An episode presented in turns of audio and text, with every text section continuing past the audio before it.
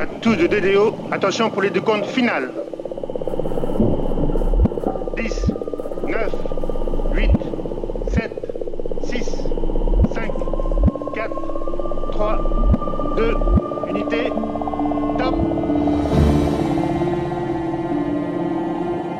The James Webb Space Telescope has now arrived at its final destination. And this is the first ever image of a black hole. The lander may have lifted off again. Sky Green is running. So maybe today we didn't just land once, we even landed twice. Touchdown confirmed. Receiving.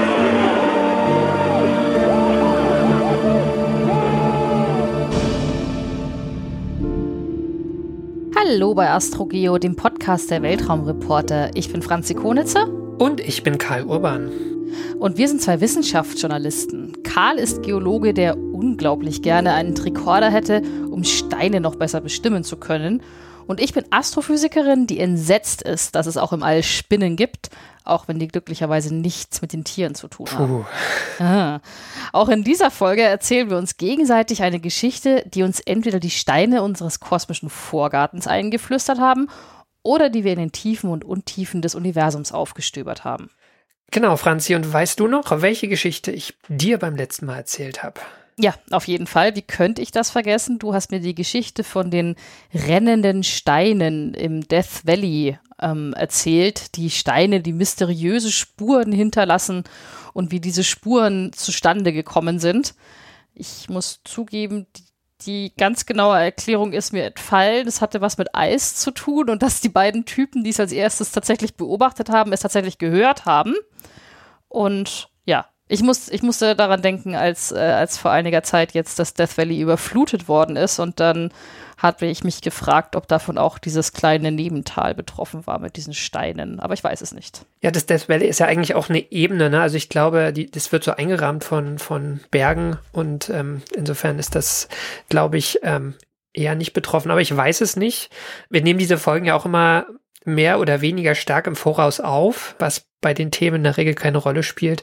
Hier hat es jetzt auch gerade gepasst, ne, dass diese Folge dann in der Woche rauskam, wo diese Flut im Death Valley war, wo dann irgendwie die Nationalgarde noch irgendwelche Leute per Helikopter gesucht hat, die da möglicherweise gestrandet sind mit ihren Autos, die da gerade Ausflüge machen.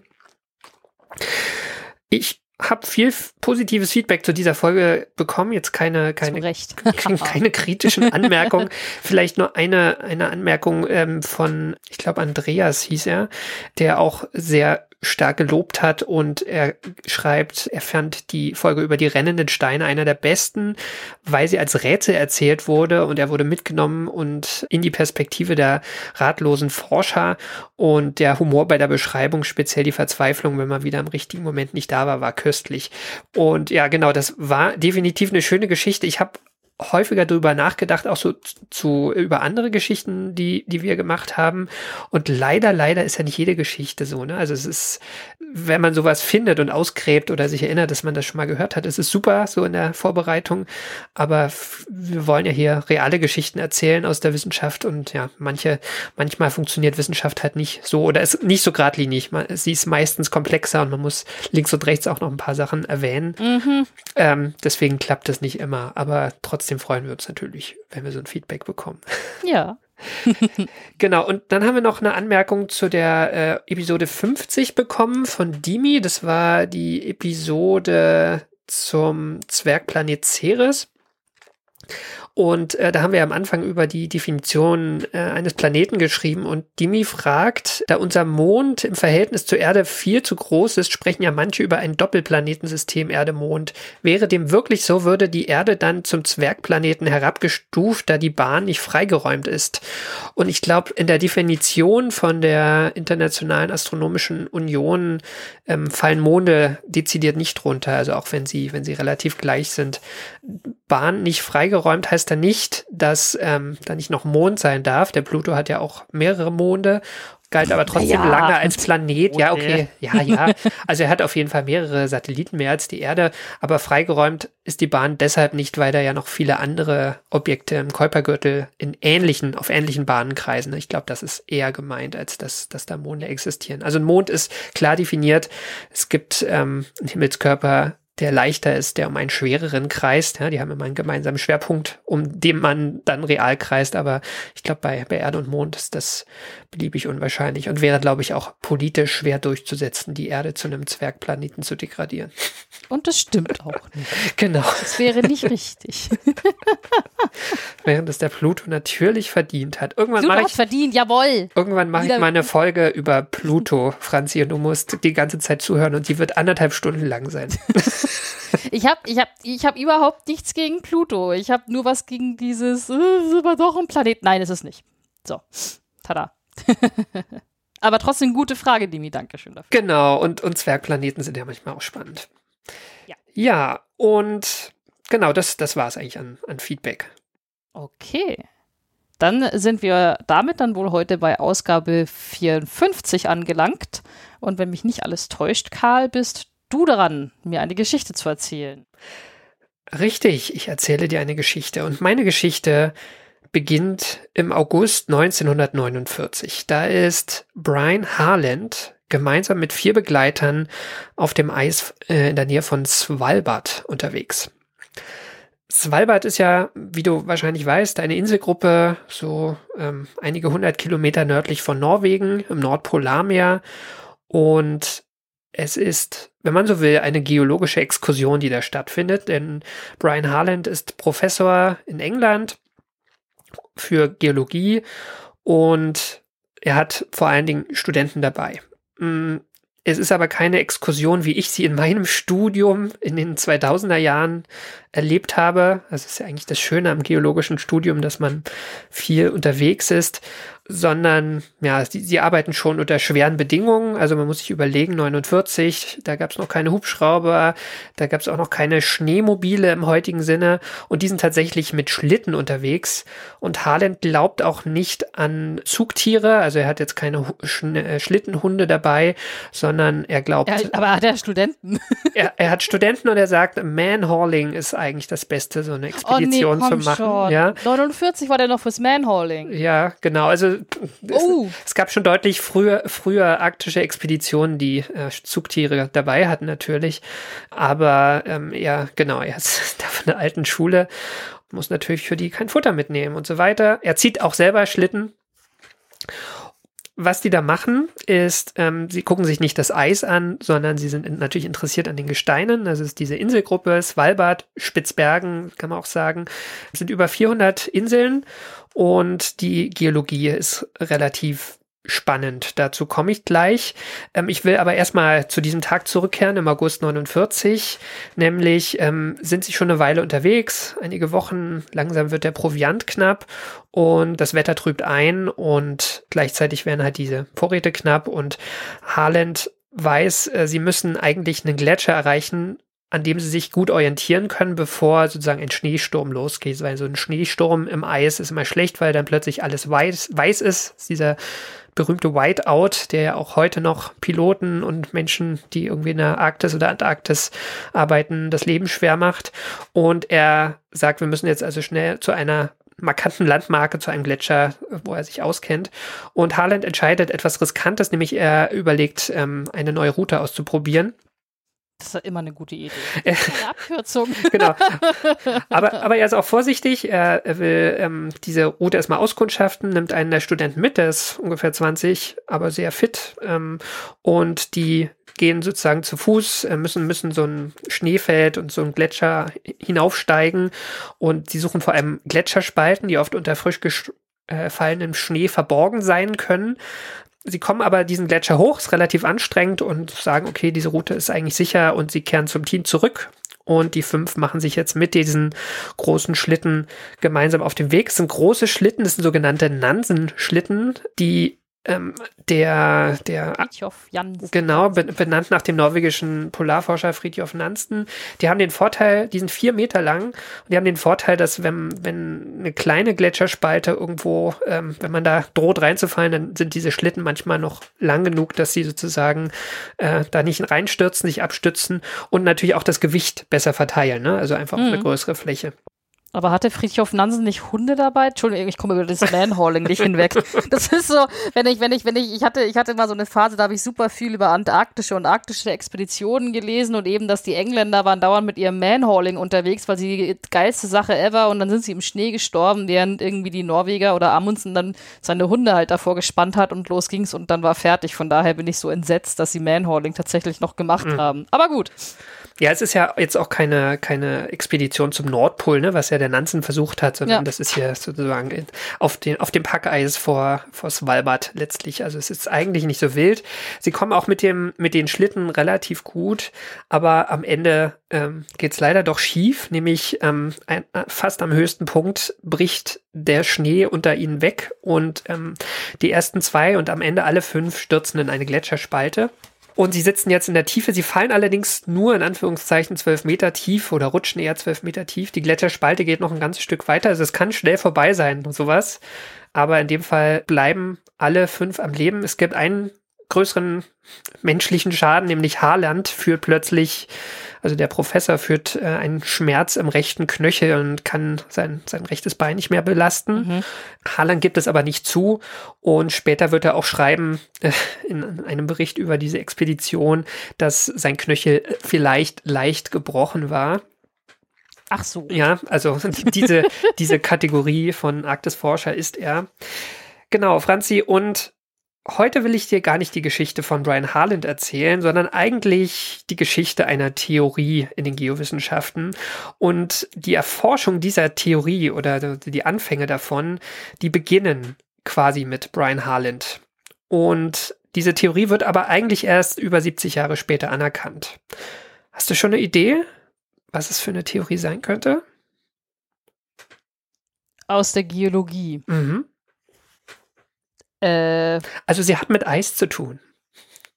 Dann habe ich tatsächlich keine Ahnung. Ich glaube, die einzige, was ich kenne, ist irgendwie Plattenkonvektion. Mhm. also die, die Theorie, um die es heute gehen soll, ist die der Schneeball Erde, nämlich dass die gesamte Erde Ach, von der. Gletschern bedeckt Ach so, ist. ja gut, das kenne ich natürlich, obwohl die, die Connection zu Harland ist irgendwie äh, nicht so klar, aber äh, ja, Schneeball Erde ist mir ein Begriff. Ja, genau. Und wenn wir jetzt nochmal eintauchen, müssen wir uns damit beschäftigen, was ähm, Brian Harland auf Spitzbergen gesucht hat. Mm, also der Mann mit dem leicht gebrochenen Knöchel, ähm, der dann zwar von seinen Studenten aus dem Loch gezogen werden muss, aber dann doch auf eigenen, darauf besteht, auf eigenen Beinen ähm, zur nächsten Siedlung zu laufen, bevor er dann ärztlich behandelt werden kann. Der arbeitet über 30 Jahre lang, kehrt er immer wieder zurück nach Spitzbergen, weil die ähm, Gesteine dort etwas ganz Besonderes an sich haben. Die sind nämlich sehr alt, die stammen aus dem Präkambrium. Mhm. Und das Präkambrium, das ist ja das? eine, eine Zeit, also das ist kein ganz präziser Begriff mehr heutzutage, ist mittlerweile viel Detail, äh, genauer unterteilt, aber letztlich, wie der Begriff sagt, ist eigentlich die gesamte Epoche vor dem Kambrium.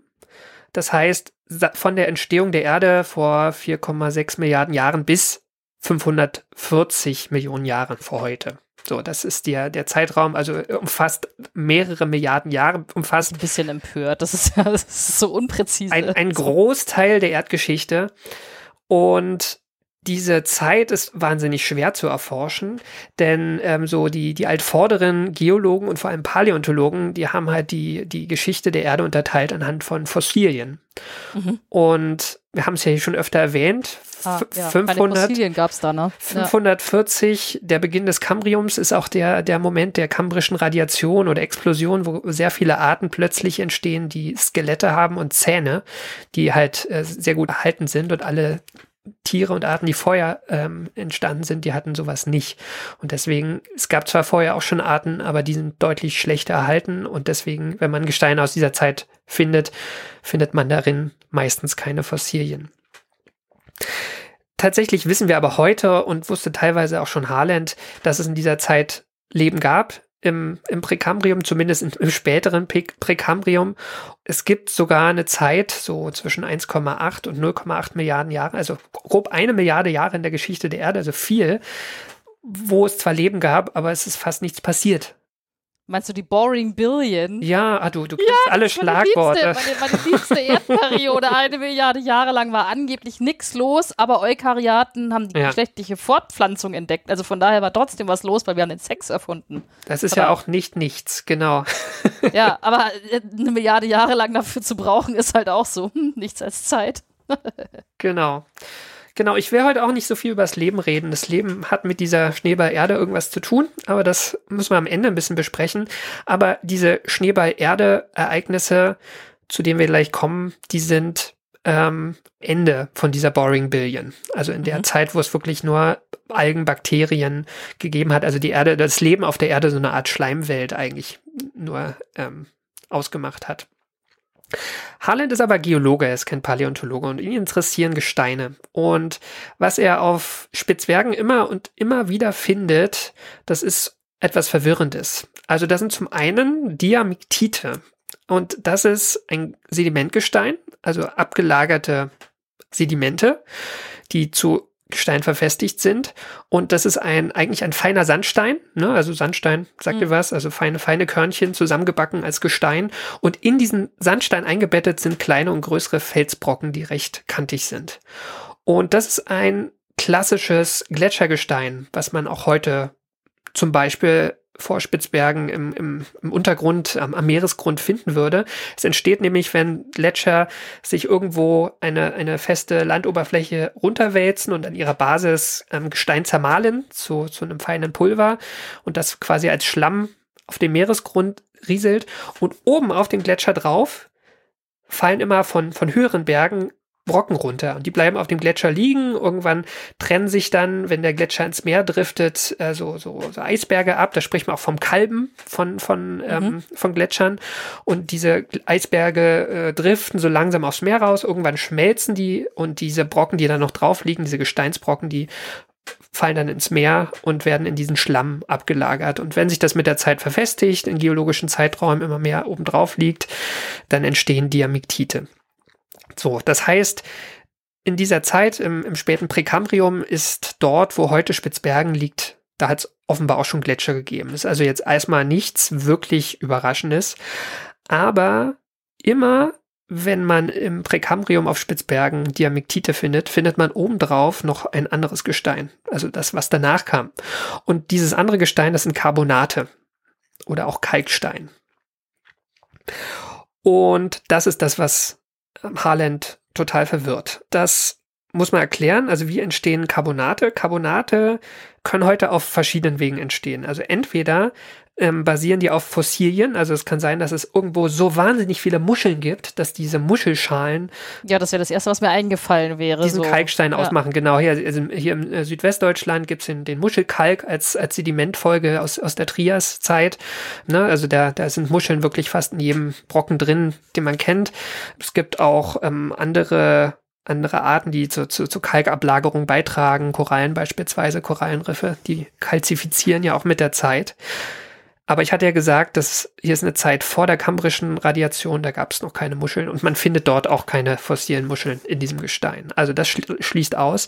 Die, es gibt noch eine anorganische Form, wie Kalkstein entstehen kann, nämlich einfach durch Wärme. Also wenn man irgendwo ein Ozeanbecken hat und das ist sehr heiß, weil es nah in den, an den Tropen oder in Äquatornähe ist, dann äh, kann dieses Wasser stark verdunsten und wenn das irgendwie ein See ist oder so ein halb abgeschlossenes Meeresbecken, dann kann sich da dann auch Kalkstein bilden.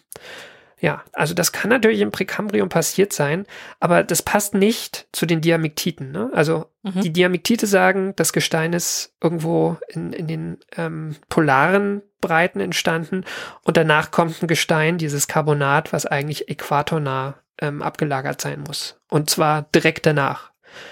Und das, das passt nicht zusammen. Also im Grunde genommen war er da, weil er rausfinden sollte äh, oder wollte, warum, warum kommt das, äh, woher kommt das, dass da Kalkstein auf diesem Diamekt, dessen Namen ich nicht aussprechen kann, liegt.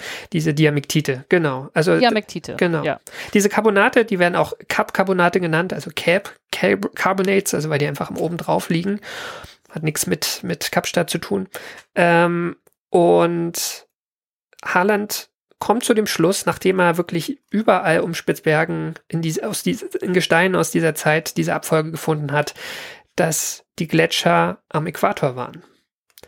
Also Ja. in der Region, in der immer ständig die Sonne einigermaßen senkrecht vom Himmel scheint und sozusagen die, die, die, die Wärmeaufnahme der Erde maximal ist. Ne? Und trotzdem Mhm. gab es da in dieser Zeit möglicherweise Gletscher. Und das lässt nur einen weiteren Schluss zu, nämlich wenn die Gletscher am Äquator sind, dann sind sie auch überall sonst, logischerweise. Also das ist sozusagen der logische Schluss. Und Haaland nennt diese Theorie nicht Schneeballerde, der wird erst deutlich später erfunden. Und er trägt diese, diese These vor. Also Haaland ist auch nicht irgendwer, der ist ähm, in den 60ern, also in den 60ern publiziert er diese Idee, ist sehr anerkannt. Er hat große ähm, Beiträge auch zur, zur Unterteilung der, der verschiedenen ähm, Steine des Präkambriums geleistet und überhaupt zur Einteilung der, der Erdzeitalter. Also er ist wirklich Mhm. ein sehr anerkannter Forscher. Trotzdem stößt er volle Kante auf Ablösung. Äh, auf Ablehnung. Also er wird, er wird, er wird, Gehst jetzt. ähm, äh, äh, äh, diese, diese Idee wird, wird nicht akzeptiert von den Kollegen. Aber, aber, aber warum nicht? Also ist die, ist die, finden die die Idee abstrus, dass es irgendwann mal das Spitzbergen irgendwann mal am Äquator war oder dass es am Äquator mal Gletscher gab? Dass es am Äquator Gletscher gab.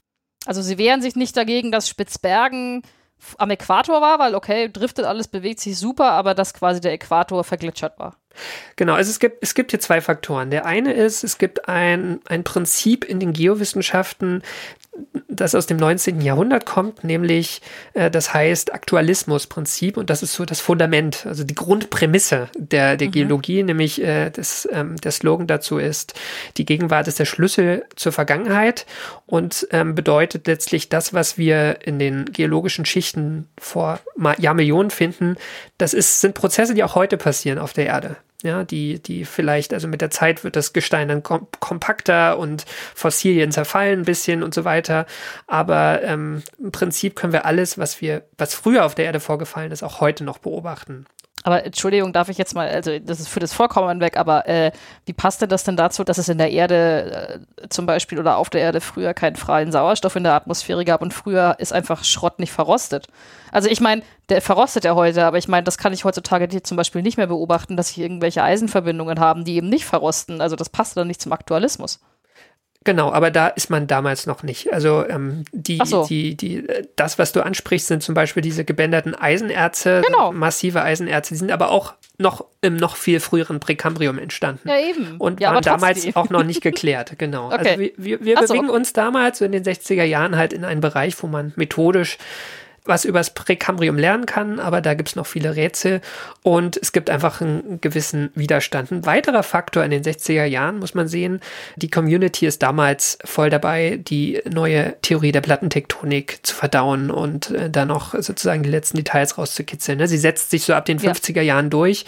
Die ist ja auch schon 30 Jahre vorher von Alfred Wegener postuliert worden und er hat eigentlich auch was ähnliches erlebt wie, wie, wie Haaland. Ne? Also es ist einfach, er war einfach zu früh. Außer dass, glaube ich, Alfred Wegener danach überhaupt nicht mehr anerkannt war und war sein Ja. Job dann nicht auch weg oder irgendwie sowas. Also der Na, hatte We schon. Wegener ist ähm, ja auf Grönland gestorben und lange bevor sozusagen diese Anerkennung da war. Ja. Genau. Der Unterschied ist, dass Wegener auch fachfremd war, der war eigentlich Geograf, während ähm, Haaland ja auch Geologe ist und äh, Ja. große Anerkennung schon genießt. Ähm, was die, die Plattentektonik ist ihm auch ein bisschen im Weg, weil ähm, Haaland wusste in den 60ern auch schon, dass es auch auf Australien diese merkwürdige Abfolge gibt im präkambrischen Gestein, also Diamiktite, obendrauf Kapcarbonate. Und ähm, er hat als Argument verwendet und auch ein paar von den Geologen, die auf seiner Seite waren, dass Australien ja auch näher am Äquator liegt, ne? Und dass das, das ja merkwürdig ist. Das wurde aber formuliert in einer Zeit, wo die Plattentektonik noch nicht anerkannt war. Und jetzt konnte man ja sagen, na gut, die, dieses, diese Region ist, ist gedriftet. Ne? Die, also zumindest die Diamiktite kann man erklären, die Carbonate sind vielleicht irgendwie entstanden, wir haben es noch nicht verstanden. Also da wurde, war ihm die Plattentektonik sogar ein Stück weit im Weg. Also der war, die Plattentektonik war der heiße Scheiß, mit dem man jetzt erstmal alles erklären konnte. Ja, dann gibt's noch ein zweites Problem, was ihm, also was Haaland dann auch vorgehalten wurde, nämlich konnte Haaland nicht erklären, wie die Erde da wieder rausgefunden hat. Denn offensichtlich hat diese globale Eiszeit ja irgendwie geendet. Ne? Also es ist wieder wärmer geworden und Aufgetaut. die Erde ist kein Schneeball ja. geblieben. Das gipfelt in einer kleinen Studie, die äh, Michael Budikos, den ich jetzt sicher falsch ausspreche, ist ein russischer Wissenschaftler, gemacht hat. Das ist ein ganz kleines Rechenmodell eigentlich. Es ist so eine Art Energiebilanz und er hat quasi sich geschaut, ob das passieren kann. Also wenn man sozusagen eine sehr starke Eiszeit hat, die sich so von den Polen ausbreitet, ob sozusagen ein Zufrieren bis, bis zum Äquator möglich ist. Und er kommt zu dem Schluss, es ist möglich, ah. aber, aber es gibt keinen Ausweg. Also er, er sieht keinen, er sieht keinen Ausweg. Es bleibt dann einfach also so, ja. Er findet jetzt ja. irgendwie kein, kein Gedankenmodell, kein Rechenmodell, dass, dass es wieder ausreichend warm wird. Ja, damit ist eigentlich die Theorie von Schneeball Erde tot, die noch nicht mehr so heißt. Und ähm, außer Brian Harland glaubt eigentlich keiner an sie. Und es braucht mehrere Jahrzehnte und noch zwei weitere Menschen, um die, der Theorie zum Durchbruch zu verhelfen. Nämlich einen Nerd und einen Marathonläufer. Ah. Nicht beides in einer Person offensichtlich. Nee, genau. Ja. Wir brauchen zwei Personen. Fangen wir mit dem Nerd an. Der heißt Joseph Kirschwink, also Joe Kirschwink eigentlich. Und der ist eine recht spezielle Art Forscher. Der liebt nämlich abseitige Probleme und der stellt auch Studenten gerne Aufgaben wie also in, in, in Einführungsvorlesungen schon, such doch mal ein großes ähm, Problem in, in unserer Disziplin der Wissenschaft und formuliere eine schlüssige Erklärung. Ne? Also er, er sucht solche, mhm. solche Sachen, die, die irgendwie ein Rätsel sind, die man noch nicht auflösen kann. Und die Studenten sollen sich darin schulen, einfach mal zu überlegen, was, was, was sein könnte. Und Kirschwink arbeitet auch genau so. Also der hat jetzt nicht das Fachgebiet, wo er alles drüber publiziert, sondern er sucht sich solche Probleme. Er macht das aber mit einer ähm, Geheimeigenschaft, also er hat ein, eine, ähm, eine Fähigkeit, die er auf alles möglich, alle möglichen Probleme wirft, letztlich. Und zwar ist Kirschwink Magnetfeldexperte, beziehungsweise er ist schon Geologe und er ist spezialisiert auf das äh, Vermessen von in Gesteinen eingefrorenen Magnetfeldern. Ah. Ha. Was genau meine ich mit eingefrorenen Magnetfelder? Also es gibt ja das Erdmagnetfeld, das sich ja auch alle paar hunderttausend Jahre umpolt, wie wir wissen. Und ähm, wenn jetzt Wobei zum Beispiel, übrigens keine ja, Katastrophen passieren, wenn ihr, wenn, wenn, wenn jemand besorgt ist, dass eine Polumkehr irgendwie zum Desaster führen könnte. Zumindest hier auf der Erde, ja. Also ich weiß Zumindest hier auf der Erde, ja. Also äh, was, was so moderne Technologien angeht und Satelliten im Orbit, da bin ich äh, ein bisschen skeptisch. Die sind mir aber egal. Das ist mir, das ist mir wurscht jetzt erst. Sekundär, mit, meinem, mit genau. meinem kleinen Lizard Brain auf der Erde. Von genau. daher. Das, dem Leben auf der Erde jetzt unabhängig von unserer Technosphäre ist es herzlich egal. Genau, das ist so. Was genau meine ich mit eingefrorenem Magnetfeld? Ähm, wenn zum Beispiel ein Sedimentgestein entsteht, also wenn irgendwo feine Partikel runter rieseln und einen Schlamm bilden, der dann irgendwann fest wird. Ähm, in dem Moment des Festwerdens richten sich diese Partikel, die auch immer ein bisschen Eisen enthalten, halt entlang dieses Erdmagnetfelds aus. Und wenn man jetzt so ein Sedimentgestein, was man jetzt, was wir heute, Jahrmillionen später, ähm, sehr genau vermessen, bevor wir es entnehmen, ja, und wissen, wie es im Raum gelagert ist und dann vielleicht noch ein bisschen plattentektonisches Wissen ähm, da reinstecken, wie sich das bewegt hat im Laufe der Zeit, dann kann man halt sagen, wie das Erdmagnetfeld stand zur Zeit der Ablagerung. Mhm. Was ähnliches kann man auch äh, noch einfacher mit vulkanischen Gesteinen machen. Da gibt es einfach diese, diesen Abkühlungspunkt, diese Curie-Temperatur, äh, ab der die, die, diese magnetischen Domänen quasi fest werden und dann auch ein, ein Erdmagnetfeld konservieren. Genau, und das macht Kirschwink jetzt auch hier. Also der, der liest von Harlands Theorie, die er, wie gesagt, ähm, also Kirschwink war so in den späten 80ern, frühen 90ern mit dem Problem befasst, also mehrere Jahrzehnte später. Und der will jetzt einfach mal schauen, wie das Erdmagnetfeld in dieser Zeit stand, um sozusagen die Frage zu klären, ob das dieses Eis wirklich nah an den, Pol, äh, nah an den Polen war oder nah am Äquator.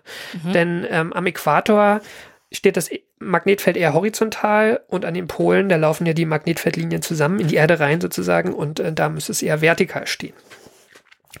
Kirschwink ist da wirklich der, die Koryphäe auf diesem Gebiet und macht da die ersten sehr genauen Messungen äh, mit diesen Gesteinen aus Australien. Und das Ergebnis ist sehr eindeutig. Also diese Gletschersedimente, diese Diamektite entstanden wenige Grad vom Äquator entfernt. Ah. Also, also konnte man es nur bei den Diamektiten messen oder auch bei dem, bei dem Carbonat, was oben drüber ist? Weil das Carbonat hat ja wahrscheinlich kein Eisen, oder? Ja, ich weiß es ehrlich gesagt nicht, aber dass Carbonate nah am Äquator entstehen, ist jetzt nicht so überraschend. Ne? Okay, okay, ähm, ja gut, genau. das weiß ich als nicht, keine genau. Ahnung. Deshalb, aber ja, okay. Genau man müsste sagen, das, das bestärkt diese Theorie. Allerdings, Haaland ist schon sehr alt in dieser Zeit. Ähm, ich glaube, er ist auch in den frühen 90ern verstorben. Und es gibt eigentlich niemand mehr, der diese Theorie noch auf dem Schirm hat. Und da Kirschwink eigentlich auch kein Experte jetzt fürs Präkambrium war oder für, für Gletschersedimente, publizierte er auch diese, diese Messung in keinem großen Journal zu diesen Themen, sondern er macht das, was alle Einzelgänger Forscher gerne tun, er schreibt ein Buch. und, und er schreibt auch nicht ein Buch über dieses Ergebnis, sondern über alle möglichen Sachen, die er macht. Und er hat ein ganz kurzes Kapitel, ganz wenige Seiten, wo er halt ähm, diese, diese Messungen und dass es doch plausibel wäre, doch was mhm. der Haaland sich da ausgedacht hat, ähm, dass das einfach festhält. Hast du das Buch gelesen? Ich habe dieses Kapitel mir besorgt. Also ah. Also das sind wirklich vier, fünf Seiten. Das ja. ist fast nichts. Er macht aber in diesen, in diesem vier, fünf Kapitel noch etwas, was uns bis heute bleibt, nämlich er findet den Begriff. Er sagt, ähm, ja, die Erde sah ah. doch aus wie ein Schneeball. Ne? Also ah, okay. genau, ja. das, das geht auf Kirschwink zurück. Und man muss ja auch ehrlich sein, selbst wenn Joe Kirschwink diese, diese Idee jetzt groß publiziert hätte, wäre er wohl wie Brian Harland auch auf die Nase gefallen, weil er wirklich kein Experte in dem Gebiet war, weil er ein Einzelgänger war, also weil er sich wahrscheinlich auch nicht so leicht getan hätte, sich jetzt mit anderen zusammenzutun und da jetzt eine große Idee auszuarbeiten ja. und weil es hier jemanden brauchte, der es schafft, eine große Idee, eine große neue Theorie auch ähm, durchzusetzen. Das heißt, wir brauchen noch den Marathonläufer. Genau. Und der Marathonläufer, das ist Paul Hoffman. Der ist auch Geologe, hat jahrzehntelang die kanadische Tundra durchstreift. Nämlich war er mehrere Jahrzehnte lang ähm, Angestellter des Geologischen Dienstes von Kanada. Liebte vermutlich und er erlebte vermutlich auch einige Abenteuer, so wie Brian Harland, weil ähm, ja, man da ja auch lange auf sich gestellt ist wenn man da unterwegs ist. Und auch in Kanada ist ein alter Kat Kraton, sagt man, also ein, ein alter, ein alter Kontinentsockel mit vielen präkambrischen Gesteinen. Auch dort gibt es Diamektite und Kapkarbonate, aber auch vieles andere. Also das ist ähm, dem Hoffmann da noch nicht besonders als besonders aufgefallen. In den 90ern gerät Hoffmann dann aber mit vor, einem neuen Vorgesetzten in Konflikt und Oha. wird da so ein bisschen rausgekantet, ist auch, er ist auch persönlich ein bisschen schwierig im Umgang, also er hatte seinen Anteil daran, dass er da rausgekantet wurde, auf jeden Fall sucht er eine neue Aufgabe und er bekommt eine Professur an der Harvard University und Wenn das dein Plan B fürs Leben ist, eine Professur an den Harvard zu kriegen. Nicht schlecht, oder? Alles super. Ja, da muss er, da muss er irgendwas, muss er gut in seinem Job gewesen sein. Meine Güte. ich, ich glaube, fachlich war er gut oder ist ja. er gut. Er lebt auch noch. Was das aber mit sich bringt, ist ein neues geologisches Terrain. Er soll nämlich jetzt ähm, Feldstudien in Namibia machen. Ja. Namibia ist kurz vorher, also jetzt sind wir so in den frühen, mittleren 90er Jahren, äh, unabhängig geworden. Und es war vorher militärisch besetzt von Südafrika. Da konnte man quasi nicht arbeiten als, als Wissenschaftler. Und ähm, das wird jetzt möglich. Und Namibia ist geologisch fast gänzlich ähm, unerforscht, was die Geologie angeht. Also man weiß, es gibt dort auch präkambrische Gesteine aber viel mehr weiß man nicht. Und Hoffmann beginnt, beginnt jetzt in Namibia zu arbeiten und ist jetzt doch perplex, denn er findet wie in Kanada äh, Diamektite und Kapkarbonate, wie auch Brian Harland auf Spitzbergen. Und in diesen Kapkarbonaten findet Hoffmann noch was anderes, was die anderen noch nicht gesehen haben, nämlich er findet da drin etwas, was he helfen wird, das Rätsel zu lösen. Und das sind Röhren und Fächerstrukturen. Stromato, Schlag mich tot Dinger, oder? Nee. Stromatoliten, genau, Stromatoliten sind so ähm, Algenmatten, die man auch im präkambrischen Gestein finden kann. Aber das, das ist hier nicht der Fall. Genau, also es ist was anderes. Da kommen wir gleich im Detail zu. Er sammelt auf jeden Fall sehr viele Proben in Namibia, fährt da sehr viele Jahre hin mit Studenten. Es braucht tatsächlich mehrere Jahre, bis er auf die Ideen von Brian Harlan stößt. Und er stößt auch über dieses kleine Kapitel von Joe Kershwink ähm, und gräbt weiter und er findet Berichte von Diamiktiten und Carbonaten in präkambrischen Gesteinen in Brasilien, in Südafrika, in Australien und ja, er kommt zu dem Schluss, dass eigentlich alle Gesteine in dieser Zeit, äh, die in dieser Zeit entstanden sind auf der Erde, diese komische Abfolge zeigen. Und das ist ja merkwürdig. Ne? Also heute nochmal zum Thema Aktualismus. Ne? Also heute gibt es Klimazonen, wir haben Gebirge, wir haben Flachländer, wir haben Strände, äh, wir haben Jahreszeiten in manchen Regionen der Welt stärker, in anderen schwächer. Das heißt, es ist heute unmöglich, dass überall gleichzeitig auf der Welt sozusagen die gleichen Gesteine entstehen. Aber im späten Präkambrium war genau das der Fall. Also da ist schon spricht schon irgendwas für ein globales Ereignis. Was den ganzen Planeten umspannt hat. Also irgendwas, was, wo wir heute keinen Schlüssel mehr haben für. Ist ja witzig. Gibt es eigentlich auch in Deutschland Präkammersteine aus dem Präkammer? Nee, die sind, die sind tatsächlich sehr selten. Also Deutschland ist von, von den Sedimentgesteinen geprägt. Ähm, die, die sind irgendwo tief unter Deutschland, aber ähm, meines Wissens. Aber es wäre schon so, wenn ich jetzt ganz tief buddeln würde, dann würde ich es wohl finden. Genau, du, man könnte reinbohren wahrscheinlich, wenn man nach Skandinavien reist, glaube ich, oder nach Schottland, ähm, da, da könnte man auch welche finden. Genau, also er hat, er hat fast alle alle, alle Fäden in der Hand, diesen Knoten zu lösen. Er grübelt tatsächlich mehrere Jahre und den entscheidenden Gedanken hat ein Kollege, der ist auch eher so ein, so ein Experte von einem Teilgebiet, nämlich ist, er Carbonatexperte, Dan Schreck, ähm, auch in Harvard. Der hat den entscheidenden Gedanken, wie diese überdeckenden Kapcarbonate eigentlich entstanden sind.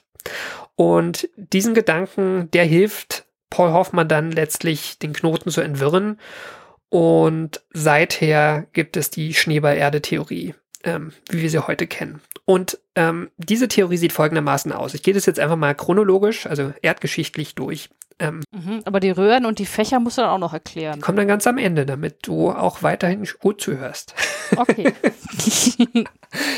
Pass auf, also wir sind im späten Präkambrium, also am Ende der, der Boring Billion. Und es beginnt eine Zeit, die Geologen heute das Kryogenium nennen, ne? also Schneeballerde eingepreist sozusagen. Und es breiten sich Gletscher aus. Warum?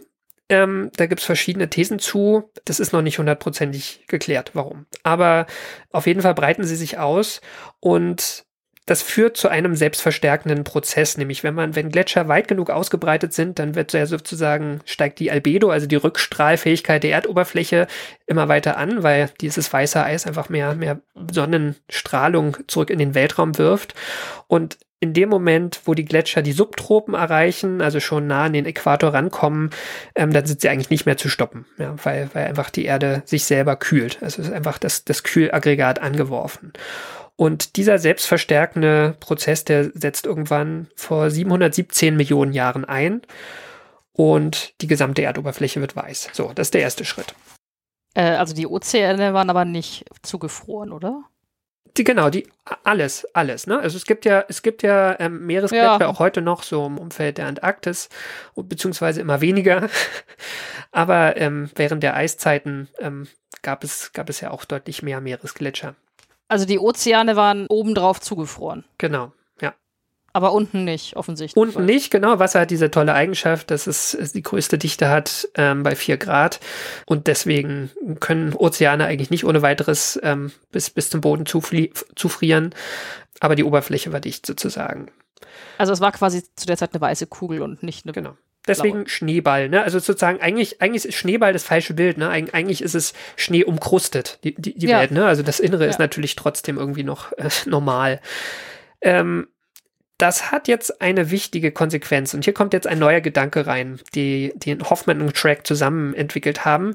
Nämlich, ähm, wird dadurch eine Verbindung von Atmosphäre und Ozean getrennt, die es normalerweise gibt. Und diese Verbindung ist wichtig zum einen bedingt sie Wetterphänomene, also das Wetter hört auf, ab diesem Moment zu existieren. Also zumindest gibt es keinen Niederschlag mehr, es gibt kaum noch Wolken, weil natürlich kein Wasser mehr verdunstet und eigentlich ist unabhängig vom Ort, auf dem man sich befindet auf der Erde, der Temperaturverlauf jeden Tag ungefähr gleich. Ja? Vielleicht in den, in den nördlichen Breiten im Winter noch ein bisschen kälter, aber ähm, im Großen und Ganzen ändert sich fast nichts mehr.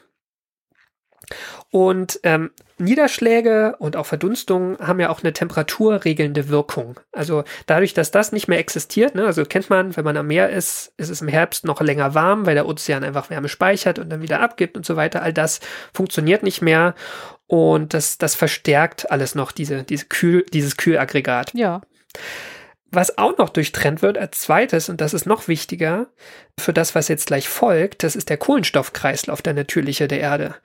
Denn mhm. eigentlich hat Regen eine, eine Wirkung, die Regen und Niederschlag hat, ist, dass es beständig CO2 aus der Atmosphäre rauswäscht in die Ozeane. Ne? Also der Ozean nimmt CO2 auf, hat diese Pufferwirkung, die jetzt auch in Zeiten vom Klimawandel irgendwie diskutiert wird. Wie lange machen die Ozeane das noch, das viele CO2, was wir abgeben, wieder aufzunehmen? Auch das wird ja unterbrochen durch die Eisschicht. Und das ist wichtig, denn CO2 kommt aber weiterhin auch in die Atmosphäre, auch während der Schneeballerde, weil die Vulkane nicht aufhören ähm, ah. zu speien. Und wir wissen aus diesen Sedimenten, aus Datierung dieser Sedimente, dass diese globale Eiszeit insgesamt 67 Millionen Jahre angehalten hat. Und das ist echt lange, ne? Also wenn man überlegt, so die letzten. Für Lebewesen ist es lange, ja, ja. Also, also. Also aus unserer menschlichen Perspektive sowieso, wenn man sich überlegt, die letzten Eiszeiten, so, die es jetzt hier so gab, äh, die, die letzte vor hatte das Maximum um, was weiß ich, 20.000 Jahre. Da sprechen wir um ein paar Jahrtausende. Ne, bevor es dann wieder ein bisschen angenehmer wurde. Ne? Aber hier sind es 67 Millionen Jahre, die die Erde ein Schneeball war. Also äh, vielfaches länger als die, die Eiszeiten in jüngerer geologischer Vergangenheit. Und es gibt aber trotzdem halt neues CO2.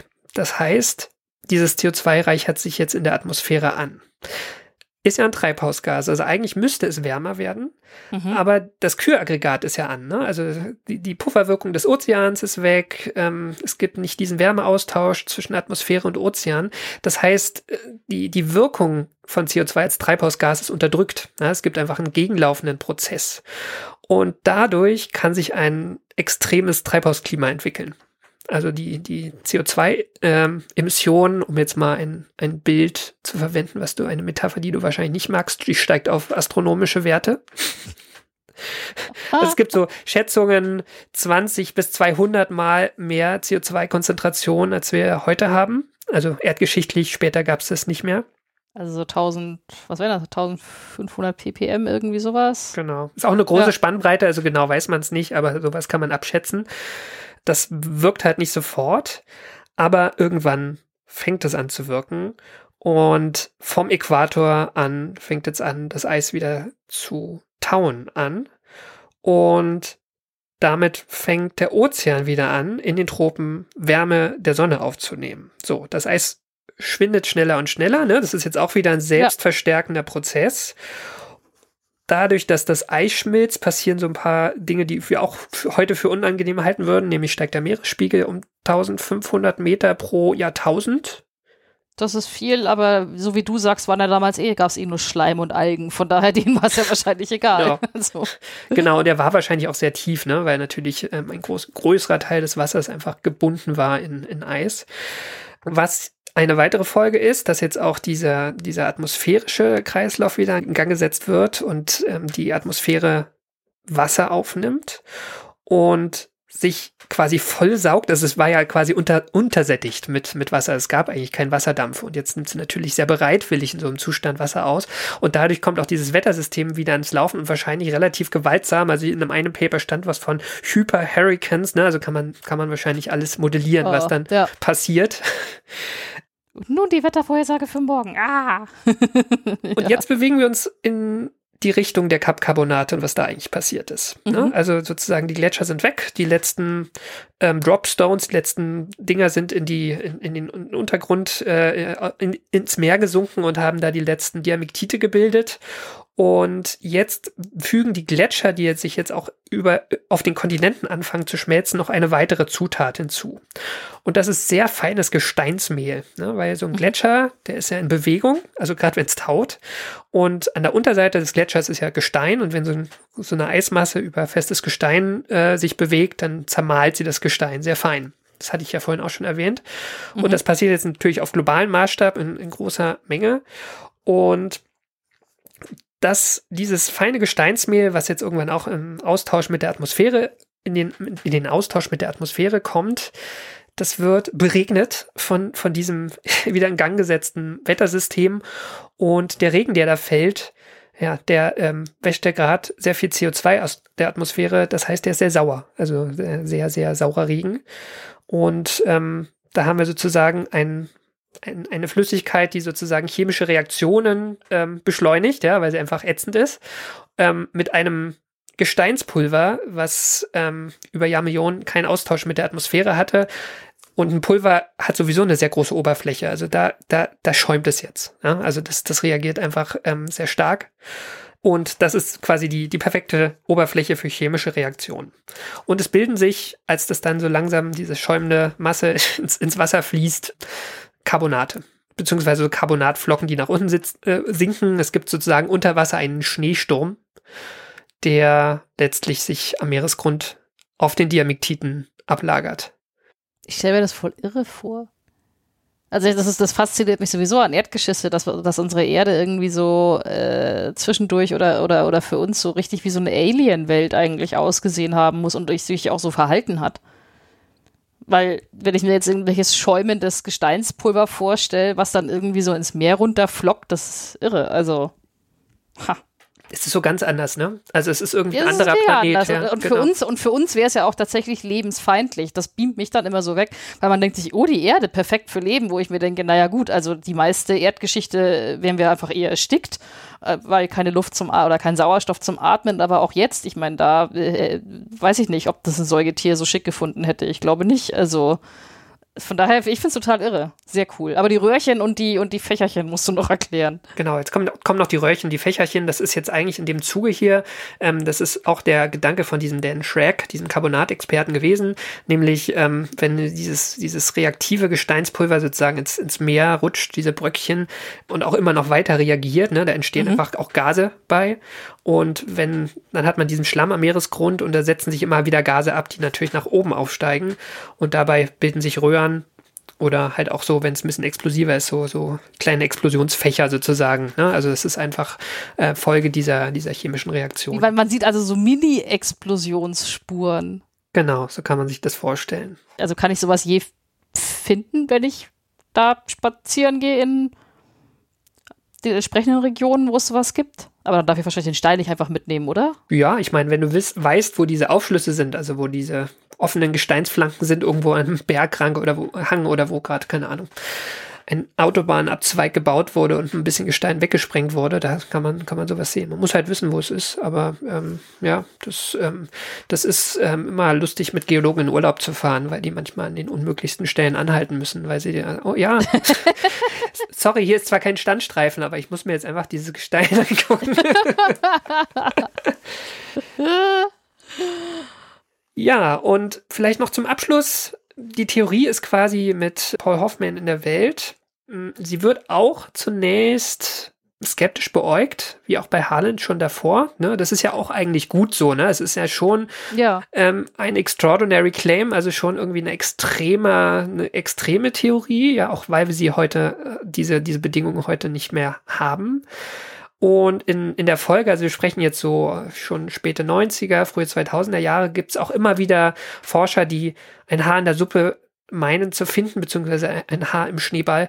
Aber da ist einfach der, der Marathonläufer Hoffmann, da zeigt er da seine Stärke. Ne? Also er, er ist da einfach offen, auch ähm, die, die Widersprüche einzubauen, noch irgendwie ähm, Details in die, in die Theorie einzuarbeiten. Da gibt's so Fragen, war denn, war denn die Erde wirklich immer komplett gefroren in diesen 67 Millionen Jahren? Gab es mhm. vielleicht irgendwelche Refugien? Es gibt bis heute diese große Frage, und das ist, glaube ich, auch so das, das größte Problem dieser Theorie, wie das Leben das gemeistert hat, diese Phase zu überleben. Ne? Also ich hatte ja gesagt, es gab Einzeller, es gab Cyanobakterien und Algen, die beide auf Photosynthese angewiesen sind im Wasser. Es gibt da Vermutungen, dass einfach auch diese Klimaschwankungen, die wir heute sehen, die sozusagen in den letzten Jahrmillionen immer mal wieder kurze Eiszeiten hervorgerufen haben. Ne? Keine globalen Eiszeiten, ja. aber größere Vergletschungen. Die, die gab es ja damals auch schon. Ne? Die werden hervorgerufen von Schwankungen der Erdbahn ähm, im weiteren Sinne. Ja. Und es ähm, kann gut sein, dass diese Schwankungen halt dazu geführt haben, dass es irgendwo ähm, isolierte ähm, Tümpel oder so, so Seen auf dem, auf dem Eis gegeben hat oder vielleicht auch ab und zu mal Wasser aus dem Ozean nach oben gelangt ist. Eine weitere Frage ist, warum das Leben nicht auch sich stark, ähm, warum es nicht ausgestorben ist oder, oder zumindest stark reduziert wurde. Ne? Aber die Artenvielfalt, die man, also heute kann man Artenvielfalt auch messen in diesen Gesteinen, obwohl es jetzt keine, keine guten Fossilien in dem Sinne gibt ähm, gibt es ja auch so, so chemische Biomarker, ähm, Stoffwechsel, Moleküle, die über geologische Zeiten stabil sind und so weiter.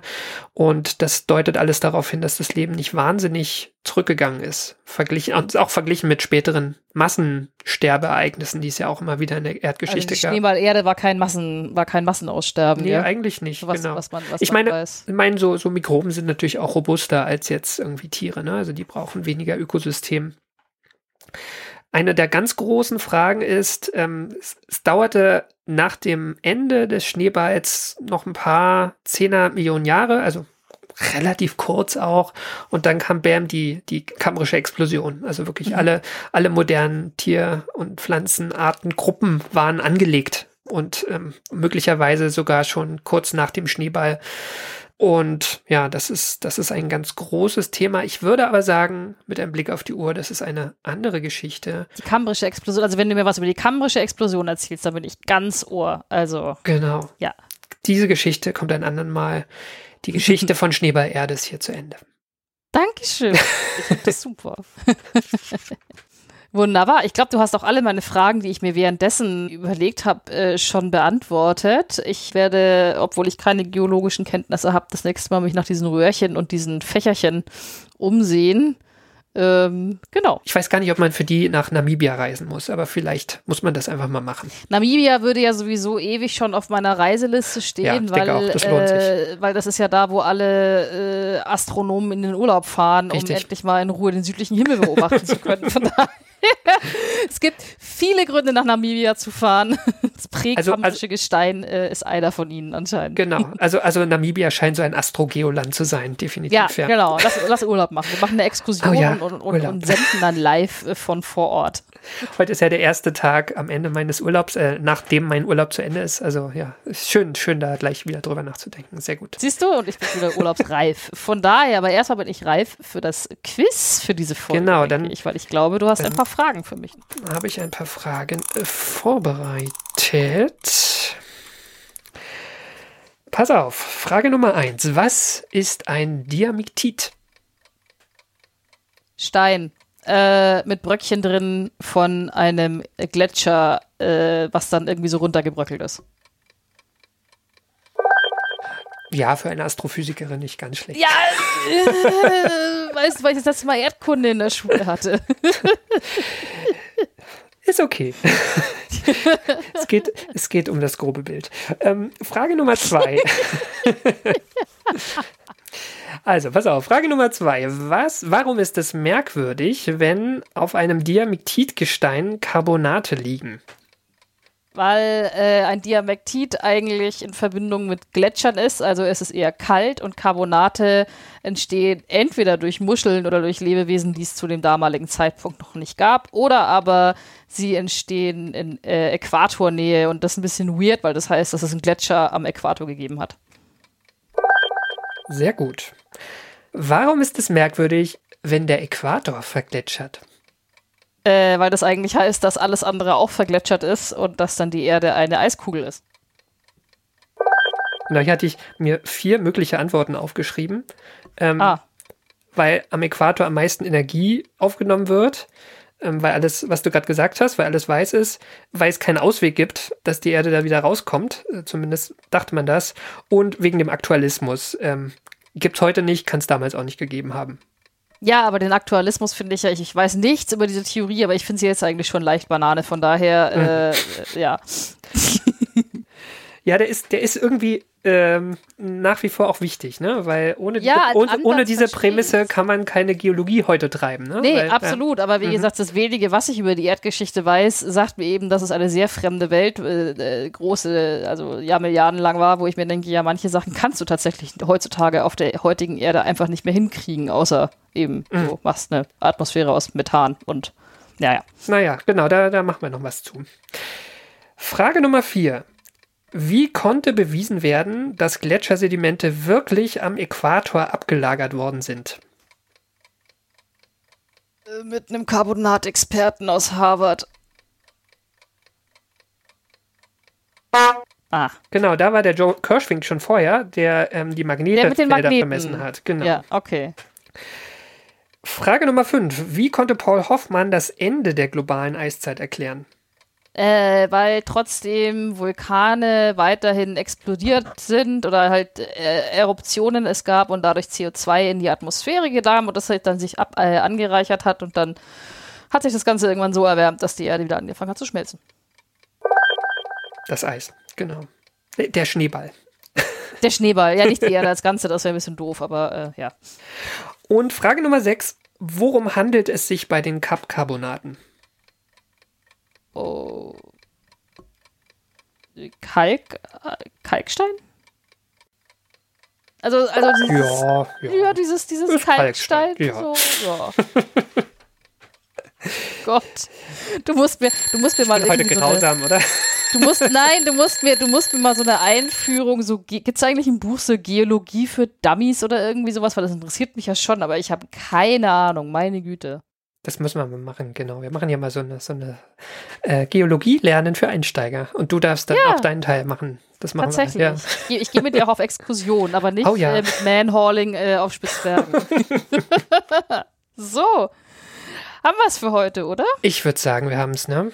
Ja, prima. Dann war sie das, die 54. Ausgabe von AstroGeo. Wir danken allen, die unsere Arbeit unterstützen. Und das sind die regelmäßigen Abonnentinnen der Weltraumreporter, dem Online-Magazin. Und das Abonnement kostet nur 3,49 Euro pro Monat. Genauso danken wir den Flatrate-AbonnentInnen der Riff Reporter. Die Riff Reporter sind eine Genossenschaft von über 100 freien und unabhängigen Journalistinnen und Journalisten, die zu vielen relevanten Themen arbeiten, alles frei von Werbung und Trackern und recherchiert unter strengen journalistischen Standards. Jedes Abo bei den Riff Reportern hilft uns, aber auch euch, denn ihr erhaltet Zugang zu allen vielfältigen und tiefgründigen Recherchen. Und wir danken allen, die diesen Podcast direkt unterstützen, entweder über Steady oder über direkte Überweisungen. Und alle Möglichkeiten, uns zu unterstützen, findet ihr auf unserer Website astrogeo.de. Und wenn euch die Folge gefallen hat, hinterlasst uns doch gerne einen freundlichen Kommentar oder eine Bewertung bei iTunes, Spotify, direkt auf unserer Webseite oder wo auch immer ihr diesen Podcast hört. Feedback oder Ideen für neue Themen könnt ihr uns auch auf Twitter zukommen lassen unter astro-geo oder ihr schreibt uns eine E-Mail an redaktion.astrogeo.de. Und zuletzt danken wir euch fürs Zuhören und sagen Tschüss. Glück auf. Und ad astra. Bis zum nächsten Mal.